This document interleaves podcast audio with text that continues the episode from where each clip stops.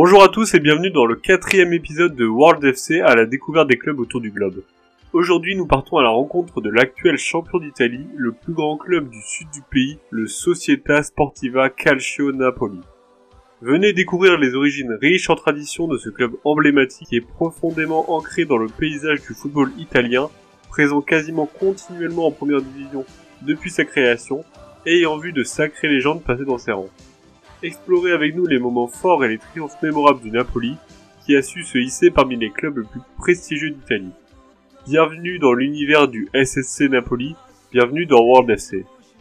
Donc l'histoire du football dans la ville de Naples remonte au début des années 1900 avec l'arrivée de marins anglais emmenant ce nouveau sport tout droit venu du Royaume-Uni dans leur bagage. Deux clubs sont refondés en 1905 à Naples, le FC Partenopeo et le Naples Football Club et Cricket Club.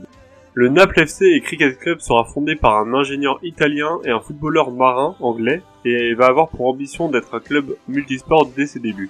Cependant, l'idée du cricket sera vite évincée et le club sera renommé le Napoli FC dès 1906. Le club sera vêtu dès leur première année d'un maillot bleu ciel et bleu marine et gagnera son premier trophée créé en l'honneur du premier président du Napoli en battant l'équipage d'un navire britannique nommé l'Arabique. De 1909 à 1915, le nouveau club du sud de l'Italie affrontera d'autres clubs du sud, notamment siciliens et napolitains, dans une compétition nommée le Lipton Challenge Cup. C'est une coupe fondée par Sir Thomas Lipton, fondateur de l'entreprise de thé Lipton. Le club napolitain remportera deux fois cette compétition en 1909 et 1911, alors que les autres éditions furent remportées par le Palerme FC, le club sicilien. En 1912, le Napoli FC connaîtra un coup dur avec le départ de plusieurs dirigeants suite à une dispute en interne qui fonderont le nouveau club de Naples, le US International Napoli. Suite à cela, le Napoli FC remportera le championnat de Primera Categoria Sud en 1912-1913, alors que le US International Napoli le remportera la saison suivante en 1913-1914. Cette compétition est actuellement l'équivalente de la 7 division italienne. Après la Première Guerre mondiale et sous pression financière, les deux clubs décidèrent de fusionner en 1922 pour devenir le FC International Napoli, abrégé en FBC Internapoli. Nom qui ne perdura pas longtemps, le club étant renommé Association Calcio Napoli en 1926. Sous ce nouveau nom, le club disputera sa première saison dans l'équivalent de la première division de la Serie A, et abordera pour emblème celui de la ville de Naples, le cheval. Malheureusement, le club terminera dernier avec un seul point en 18 matchs, et suite à cela, l'équipe sera surnommée le Petit Âne, et le cheval emblème du club deviendra un âne, qui est toujours actuellement la mascotte du club. C'est à cette période qu'évoluera la première légende de ce club, l'italien paraguayen formé au club Attila Salustro, qui jouera buteur et qui a marqué 107 buts en 258 matchs lors de ses 17 ans passés au club. Dans les années 30, le club napolitain aura un peu plus de succès avec notamment deux et deux troisième places de Serie A en 1933 et 1934. Cette belle période pour le club sera notamment portée par deux hommes, l'entraîneur anglais William Garbett, ayant aussi entraîné la Roma, la Genoa et la sélection italienne, par l'attaquant italien né en Croatie Antonio Vojak, ayant marqué 102 buts en 190 matchs en 6 ans au club. Le Napoli connaîtra une forme de déclin pendant les 15 années à venir, non aidé par la Seconde Guerre mondiale, le club y descendra en série B et y quittera son stade, le Stadio Partenopeo, pouvant, qui pouvait accueillir 40 000 supporters, mais qui a malheureusement été détruit par des bombardements lors de la Seconde Guerre mondiale. Ils se retrouveront avec le Stadio Arturo Colana, stade de 12 000 places, en attendant de construire un nouveau stade.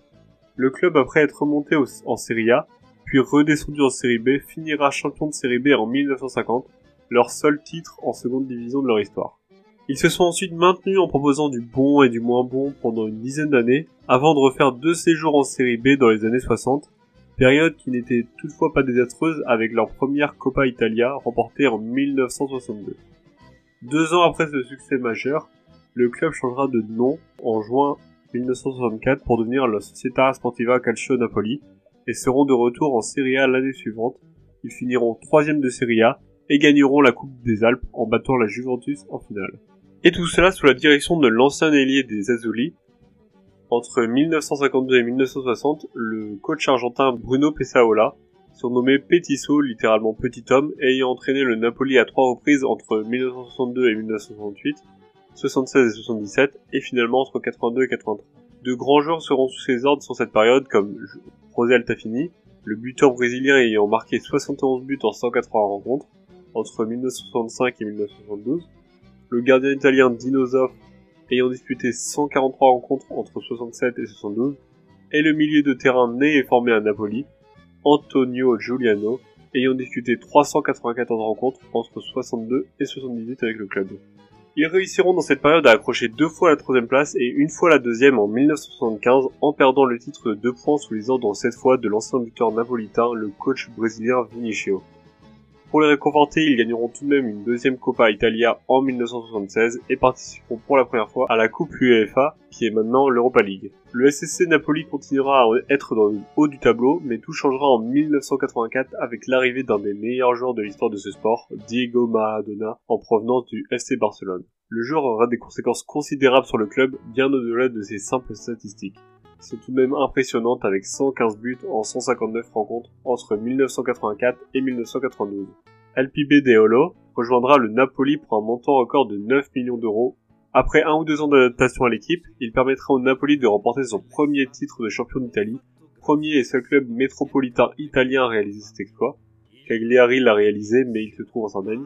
Ils feront le doublé la même année en gagnant la Coppa Italia contre l'Atalanta, et lors de la saison suivante, ils remporteront l'Europa League après avoir notamment battu la Juventus et le Bayern Munich. Le club remportera un deuxième championnat en 1990 et Maradona partira dans l'ombre deux ans plus tard au CJFC après avoir été testé positif à la cocaïne. La Coupe du Monde 1990 séparera également les tifosi napolitains du reste de l'Italie en soutenant Maradona en refusant de siffler l'hymne national argentin.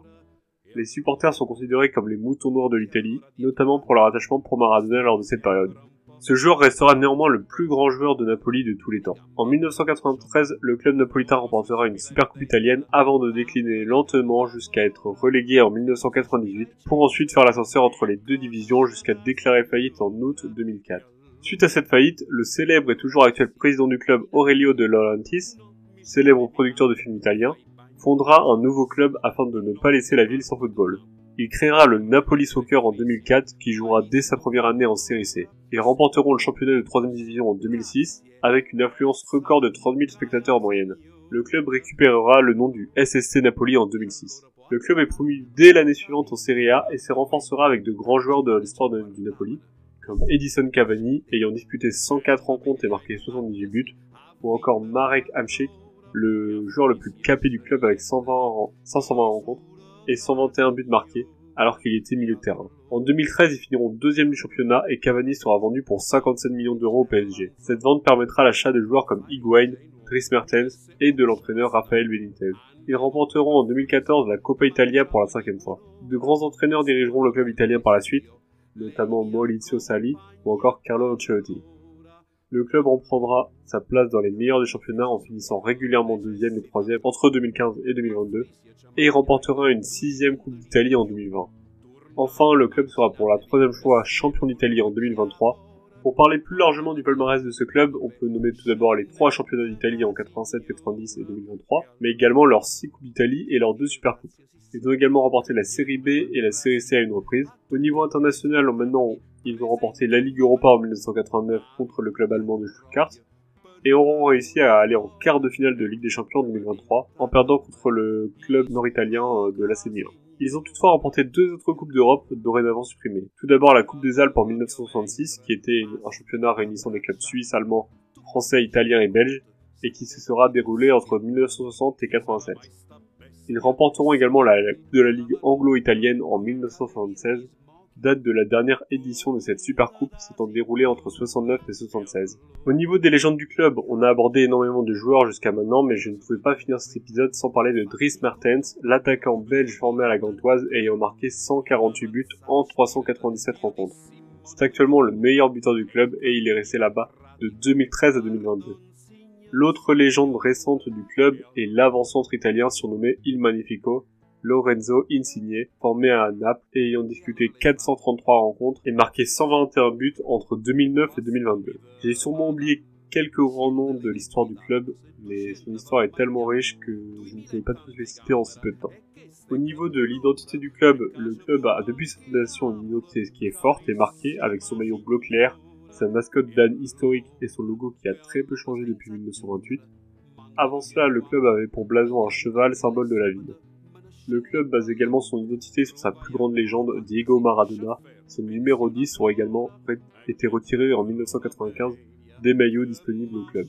Le stade San Paolo, construit suite à la destruction de l'ancien stade napolitain, ayant une capacité de 50 000, 54 000 places, et qui est le troisième plus grand stade du pays, sera renommé en 2020 suite à la mort de l'idole du club et deviendra donc le stade Diego Armando Maradona. Le club est quant à lui un des clubs les plus supportés du monde. L'affluence du stade San, Paolo pouvait monter à 75 000 supporters en moyenne dans les années 80 lorsque Maradona évoluait sous les couleurs napolitaines. Le club est ami avec des clubs siciliens comme Palerme et Catane et est le rival de la majorité des autres clubs, notamment du nord de l'Italie. Il existe deux derbys spéciaux pour le Napoli. Tout d'abord le derby du Soleil les opposants à l'AS Roma, mais également le derby de la Campanie contre les équipes du coin comme Salerne, Benevento ou Avellino. Actuellement, le club sort d'une saison exceptionnelle avec un troisième titre de champion et un quart de finale de Ligue des Champions grâce à des joueurs talentueux comme Victor Osimhen, recruté à Lille en 2020, mais on peut parler aussi du géorgien Ficha Skelia, ou encore le défenseur central sud-coréen Kim Min-jae. Pendant petit coup dur pour le club avec le départ de Luciano Spalletti, qui sera remplacé par Rudy Garcia, un choix qui peut être jugé très hasardeux, mais qui se révélera peut-être payant. J'espère que cet épisode vous a permis de mieux comprendre et d'apprécier la riche histoire du Napoli FC, mais ce n'est que le début de notre voyage à la découverte des clubs autour du globe. Dans notre prochain épisode, nous retournerons en Amérique du Sud après le River Plate, à la découverte d'un club légendaire brésilien, le Santos FC, club ayant notamment accueilli les deux plus grands joueurs brésiliens de l'histoire, Pelé et Neymar Jr. Restez à l'écoute du podcast World FC à la découverte des clubs autour du globe, car nous vous emmènerons chaque semaine dans un nouveau voyage passionnant à travers les clubs de football du monde entier. Préparez-vous à découvrir des histoires incroyables, des légendes du football et des cultures uniques. Merci de m'avoir écouté dans cet épisode dédié au SSC Napoli et à bientôt pour de nouvelles aventures footballistiques.